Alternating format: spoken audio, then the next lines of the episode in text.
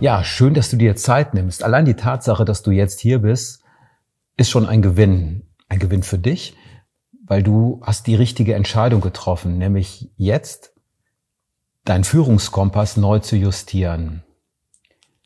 Als Führungskraft in deiner Organisation hast du mit deiner Mannschaft, mit deinem Team, mit deinem Bereich wahrscheinlich eine sehr, sehr turbulente Reise hinter dich gebracht.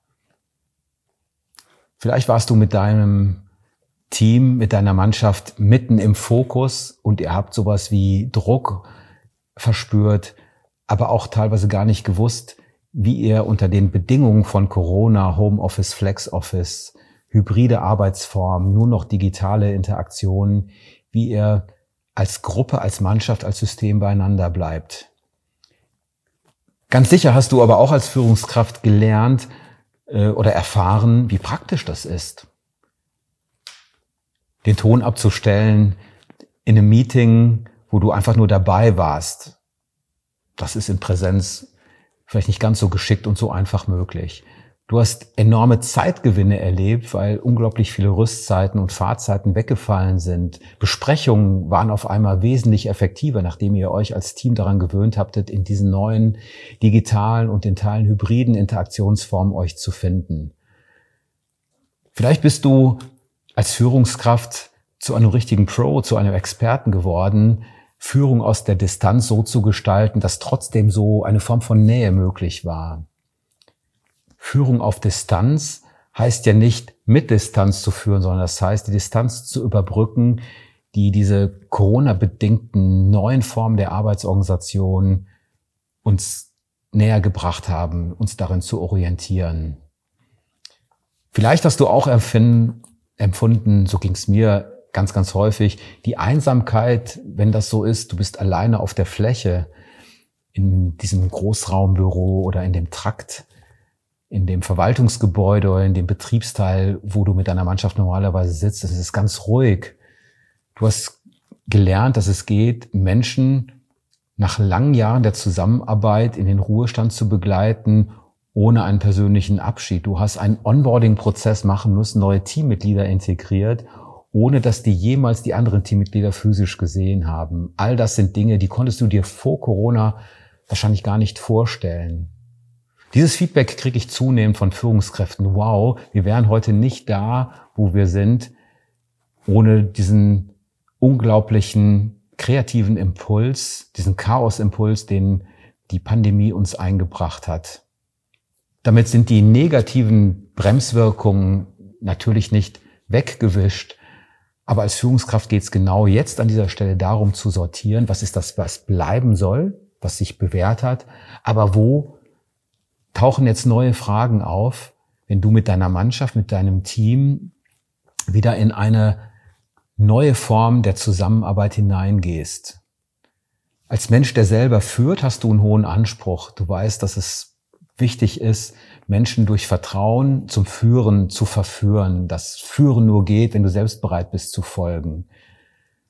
Vielleicht geht's dir so in dieser Sandwich-Rolle, in der du bist, in dieser in Teilen auch Fremdbestimmtheit so, dass du im Moment sehr viel Druck verspürst von deiner eigenen nächsthöheren Führungsebene, die erwartet, dass natürlich jetzt alles ganz schnell wieder geht, dass ihr eure Vertriebsziele erreicht, eure Wachstumsziele erreicht, dass du mit deiner Einheit gefälligst bitte in den verbleibenden jetzt noch knapp sechs Monaten, die das Geschäftsjahr bringt, ja den Laden rettest. Ja, und du spürst in dir die Bereitschaft, das zu tun, aber auch die Ambivalenz. Ja, wie schaffe ich das so zu tun, dass ich meine Mannschaft nicht mit Druck ausrichte, sondern dass ich die richtigen Fragen stelle. Die richtigen Fragen stellen, das sagt sich so leicht. Vielleicht wird dir in dem Moment bewusst, dass du lange nicht richtig gefragt hast. Corona und diese eingeschränkten Formen der persönlichen Interaktion oder deine Entscheidung, den Anteil an persönlicher Interaktion zurückzunehmen in dieser unglaublichen Geschwindigkeit und engen Taktung, hat mit Sicherheit auch dazu geführt, dass so die Qualität, wie du fragst, aus Sicht der Mitarbeiter vielleicht so ein Stückchen zurückgegangen ist. Da meine ich nicht so dieses profane, wie geht's dir, wie geht's, es geht, es muss, sondern tatsächlich so die Frage, so wo stehst du? Und wie ist das für dich als Teil des Teams? Und was sind so die Fragen, die dich bewegen? Vielleicht musst du bei dem Moment so ein bisschen schmunzeln, weil dir Geschichten durch den Kopf gehen, unglaublich lustige Geschichten vielleicht von digitalen Interaktionen, wo du mit Mitarbeitern nah warst, ohne dass dir das so bewusst war, weil du sie in ihrem Homeoffice in einem sehr artgerechten Haltungszustand vorgefunden hast. Vielleicht hast du auch bei dem einen oder anderen gemerkt, dem tut das für sein Selbst sogar ganz gut, so ein Stückchen für sich zu sein. Und vielleicht hast du auch bei dem einen oder anderen Mitarbeiter so bei einer grenzautistische Züge entdeckt. Vielleicht auch bei dir, wo du so merkst, du hast teilweise gar keine Lust mehr, in wirkliche Interaktion zu gehen. Oder vielleicht hast du es auch ein Stückchen verlernt. Ja, ganz sicher hat Corona, diese Zeit der Krise, jeden so ein Stückchen auch auf sich zurückgeworfen. Dich auf die Frage, was ist mein Weg zu führen und will und kann ich das so auch morgen noch tun? Ganz sicherlich aber deine Mitarbeiter. Und diese Fragen, die so ungestellt im Raum stehen, sind die Fragen, die eine hohe Wirksamkeit haben. Wenn sie nicht beantwortet oder gestellt sind, dich in dem Teamflow massiv zu beeinträchtigen. Gleichzeitig, und das ist eine Führungswirklichkeit, die du kennst, steigt täglich, minütlich die Erwartung an dich und auch die unausgesprochene Erwartung, damit auch der unausgesprochene Vorwurf, ja, möglichst schnell wieder in einen Normalbetrieb zurückzukehren. Und du weißt genau, dass das sehr wahrscheinlich so nicht funktionieren wird. Wir werden in den nächsten Monaten gemeinsam neue Formen der Arbeitsorganisation, der Arbeitsprozesse, des Zusammenwirkens entwickeln müssen. Hybride Formen, die zu einer anderen Eigenverantwortung führen. Das setzt auch Eigenverantwortung bei den Mitarbeitern voraus, die aber auch zu einer hohen, ganz, ganz, ganz starken Dynamik führen, dass sich die Teams, die Mannschaften auch ein Stück mehr selber organisieren müssen. Agile Prozesse, agile Strukturen, hohe Selbstorganisationsfähigkeit. Naja, aber du bist ja Führungskraft geworden, um den Laden zu regeln. Und irgendwo in diesem Spannungsfeld weißt du intuitiv, es macht keinen Sinn, einfach loszulegen, sondern du weißt, es macht Sinn, genau jetzt mal rechts ranzufahren, einen Rastplatz anzusteuern, und dich und das, was deine Antwort auf die Frage, wie sieht die Revitalisierung für dich und deine Führungsrolle aus, das mal in Ruhe zu betrachten.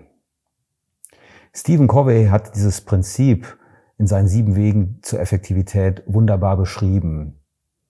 Sharpen the saw, schärfe deine Bewusstseinssäge und anerkenne, dass du ein Bewusstsein hast, die richtigen Fragen zu stellen. Das heißt, die Kunst der Frage ist erstmal die Frage, die du dir stellst. Wie will ich führen? Wie will ich meine Rolle nach Corona anders und neu so leben, dass meine Mitarbeiter in mir wirklich den sehen, den sie brauchen, nämlich jemand, der nach vorne die Dinge möglich macht, der aber auch das Maß an Orientierung und Sicherheit vermittelt, die diese Menschen jetzt brauchen.